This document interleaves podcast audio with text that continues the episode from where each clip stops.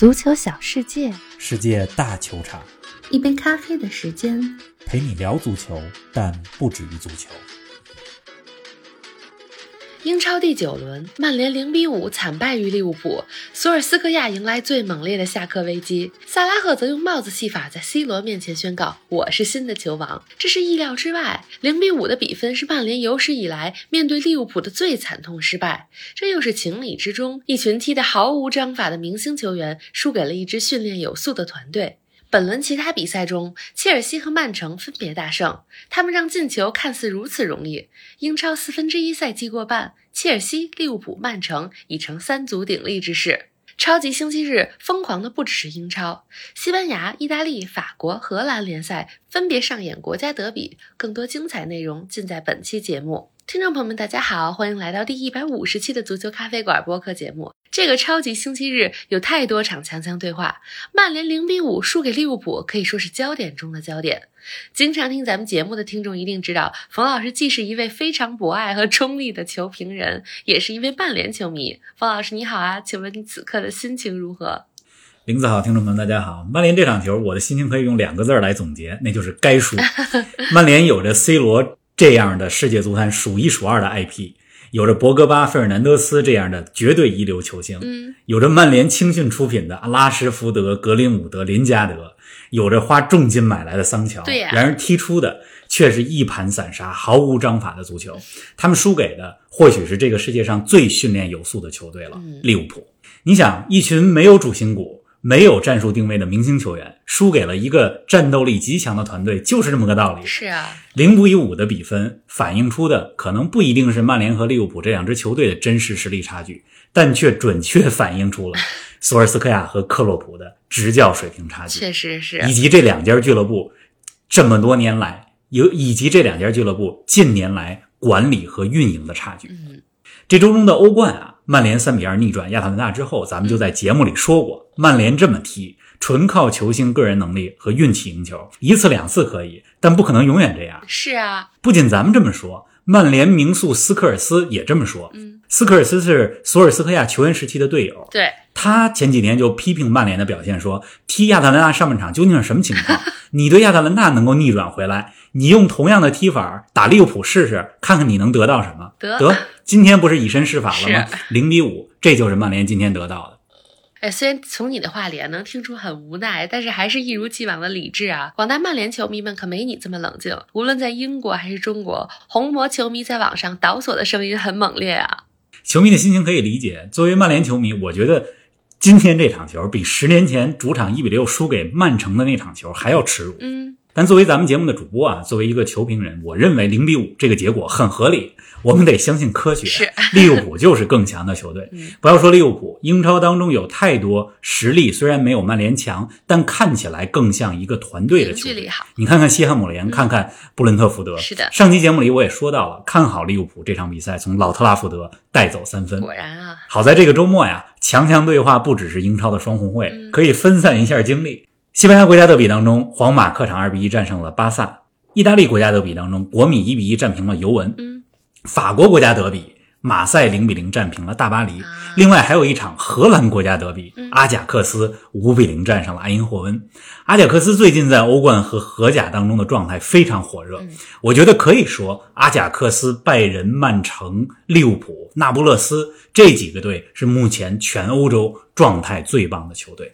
还真是，玲子，你刚才说今天是咱们第一百五十期节目，对啊，今天正好赶上这几场强强对话。看完球之后给大家说球，没有什么比这更好的方式来庆祝咱们这第一百五十期真的是这个里程碑了。意义是的，感谢听众朋友们一如既往的支持啊！无论是欧洲杯，还是五大联赛，还是国足的比赛，咱们比赛之后无论几点都马上准备说球的动力，来源于对足球的热爱，更来源于大家的支持。谢谢你们。是的，谢谢大家一如既往的支持，也欢迎在您所使用的收听平台里给我们的节目一个好评，同时积极的跟我们留言互动。咱们还是先回来说说曼联和利物浦的比赛吧。可以说，今天利物浦仅仅用了四十五分钟就解决了战斗，上半场就零比四了，这也是曼联自英超创立以来第一次在上半场落后四球。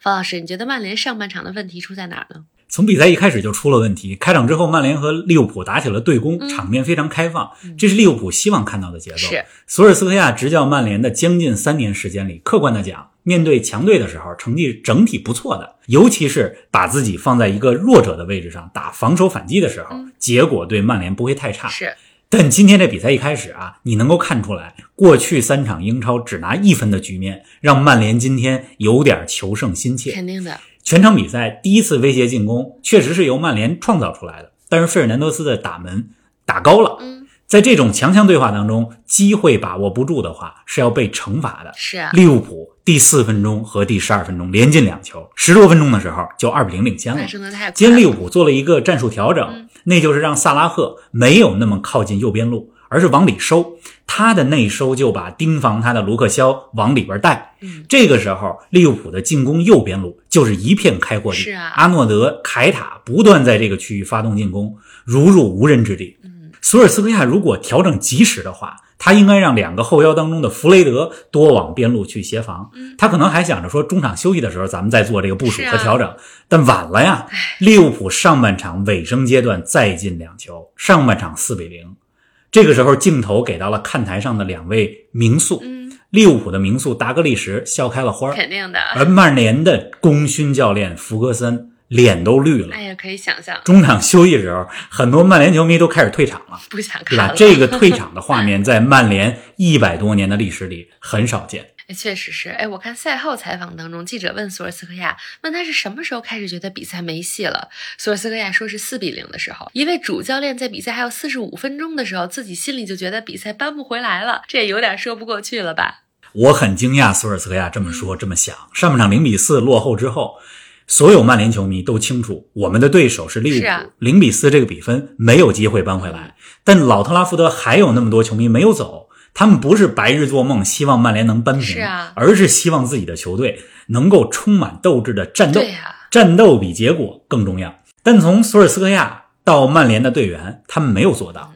十年前的几乎同一天啊，二零一一年的十月二十三号，曼联一比六输给了曼城。啊，但那场比赛结束之后，很多球迷很快就忘掉了这个结果。一方面是因为福格森时期有很多辉煌，另一方面是因为那场比赛里，曼联虽然惨败了，但是一直在战斗而且比赛到九十分钟之前都是一比三。曼城的最后三个进球是补时阶段，曼联大举进攻之后，身后有空档打进的。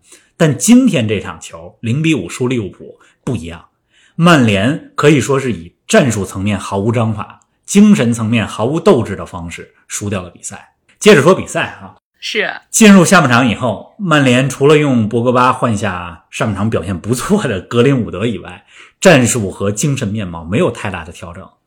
下半场，萨拉赫很快就上演了帽子戏法，利物浦五比零领先。曼联新换上来的博格巴只踢了十五分钟，就因为一次非常粗野的铲人被红牌罚下哎呀不。好看。而且下场的时候，你从他的表情里看不出来对于队友、对于球迷有什么歉意。嗯，哎，咱们之前说博格巴是最强打工人啊，结果人家今天打卡十五分钟就下班了。可不是吗？博格巴被罚下场之后，曼联十打十一，五球落后，啊比赛还有半个小时，你还少一个人。太难了。如果利物浦这个时候不收手的话，这个比赛很有可能是七比零、八比零。这个时候啊，曼联开始换人了，阵型移动调整为五二二，五个后卫，目的很明确，就是要止损了，不能再输更多了。是啊，没错。但如果要止损，你应该换上能打反击的球员。但是索尔斯克亚还把 C 罗留在场上，哎呀，把能传球的费尔南德斯、能打反击的拉什福德都换下去了，真的是看不懂。利物浦这边呢，五比零之后也不想进攻了差不，多了。也不想让曼联太难堪。嗯，这比赛呢就跟篮球比赛一样，进入到了垃圾时间。比赛结束之后啊，利物浦主教练克洛普说：“说这是一场疯狂的胜利，但是我们不会疯狂的庆祝。嗯，我觉得他这么说，一是尊重对手，二是利物浦很清楚，这只是三十八轮当中的一场比赛，啊人家的任务是要联赛夺冠，很长远的目标。前面的路还很长。嗯，曼联和利物浦都是伟大的俱乐部，但你对比一下今天赛后克洛普和索尔斯克亚是怎么说的，就能够看出这两个球队目前的队内文化和精神气质还是有差别是的，最终比分是五比零，没有比分更大，只能说是利物浦太讲武德了。对曼联来讲，五比零这个比分已经是伤害性极大、侮辱性也极强了。没错。您正在收听的是足球咖啡馆，一杯咖啡的时间陪你聊足球，但不止于足球。欢迎您在各大音频平台关注我们的节目，同时欢迎关注冯老师的足球评论公众号“冯球必侃”，让我们一起聊球、砍球、追球。曼联这场比赛可以说是输球又输人，全队被出示了六张黄牌，一张红牌。不仅博格巴被罚下，C 罗在上半场快结束的时候故意踢人，被出示黄牌。作为五届金球奖的得主，今天可真的是有失风度啊！C 罗踢人的时候，场上比分是零比三。嗯，曼联在进攻端丢失了球权，利物浦的科蒂斯·琼斯把球护住了。C 罗在不可能触碰到皮球的情况下，把脚伸向了琼斯的身前，而且在琼斯倒地之后，球呢在琼斯的怀里，C 罗又踢了两脚。哎呀，真的是过分了！我认为这是一个红牌动作。主裁判安东尼·泰勒给了黄牌，或许是因为不想打破场面的平衡。嗯这个球，我认为最恶劣的地方在于，C 罗作为一名超级巨星，有点太欺负二十岁的小孩琼斯了。那这个时候呢，利物浦队里的老大哥们也看不过去了，范戴克过来直接和 C 罗对峙，罗伯逊也都过来了。C 罗的求胜心理可以理解，但今天这个动作，我觉得是给他的形象非常减分的。是的。而在球场的另一端呢，萨拉赫这场比赛持续着火热的表现，上演了帽子戏法。尤其他打进的第二个球，也就是利物浦的第四个球，非常漂亮。他左脚推射打进了曼联球门的绝对死角。按说射门之后，前锋都会往前补射去。是的，但萨拉赫把球打出之后，站在原地没有动，因为他知道那个球一定会进。哎，这种自信真的是太酷了。嗯，而且萨拉赫今天创造了几个记录，对吧？连续十场破门，这是利物浦第一人。英超进球达到一百零六个，超越了德罗巴，成为了进球最多的非洲球员。厉害。同时。成为了十八年来第一位在曼联的主场上演帽子戏法的客队球员。上一个人是谁呢？罗纳尔多，不是 C 罗，而是巴西的罗纳尔多。上期节目咱们说过，萨拉赫是当今世界足坛最佳球员吗？今天我想再次说，他是。而且今天萨拉赫是在 C 罗面前证明了自己是当今世界足坛最佳球员。是的，利物浦大胜曼联之后，依然是本赛季英超唯一保持不败的球队。而他们的争冠对手切尔西和曼城近期状态也不错，切尔西七比零横扫升班马诺维奇，而曼城则是客场四比一战胜了此前战绩不错的布莱顿，让海鸥军团不再飞翔。看来这赛季的英超大概率事件会是切尔西、曼城、利物浦三支球队争冠啊。三足鼎立的形势已经非常明显了。是，切尔西是上赛季的欧冠冠军，嗯、曼城是过去四个赛季赢得三个英超冠军的球队。没错，利物浦呢，则是过去三年里分别赢得过欧冠和英超的冠军。嗯、我有一种预感，什么呢？这三支球队的争冠会异常激烈，哎、说不定到了最后一两轮才会决定冠军归属。嗯切尔西这轮七比零赢诺维奇的比赛，我看了下半场。虽然说对手比较弱，但咱们必须得说，切尔西在大比分领先的情况下还踢得那么认真，这个就太可贵了。啊、没错，当一支球队实力很强，但同时又很努力、纪律性又很强的时候，这个球队就非常可怕。是的，切尔西前几周经历了一个小低谷，对吧？接连输给了曼城和尤文，但你通过最近这两三场球来看，已经调整过来了。没错，赛季很漫长。优秀的教练知道怎么调试球队的状态。这场球，切尔西没有卢卡库，没有维尔纳，但是没有问题。锋线上顶在前面的是哈弗茨，而且中前场的好几位球员，哈德森、奥多伊、呃齐克、罗斯巴克利、齐耶赫这些球员都先后出场了。虽然只是战胜了弱旅，但这场比赛你能看出来，切尔西板凳厚度太深了。嗯，确实是。曼城四比一战胜了布莱顿。布莱顿在英超是个中游球队，可不是个弱旅。但曼城呢，让赢球看起来很轻松。曼城的进攻打的是行云流水，前场球员频繁换位，这种状态我觉得已经很接近上赛季他们二十一连胜的时候那种状态了。你刚才说英超现在是三足鼎立，没错，曼城、利物浦、切尔西三个队实力和状态都很接近。这赛季呢还很漫长，最终谁能夺冠？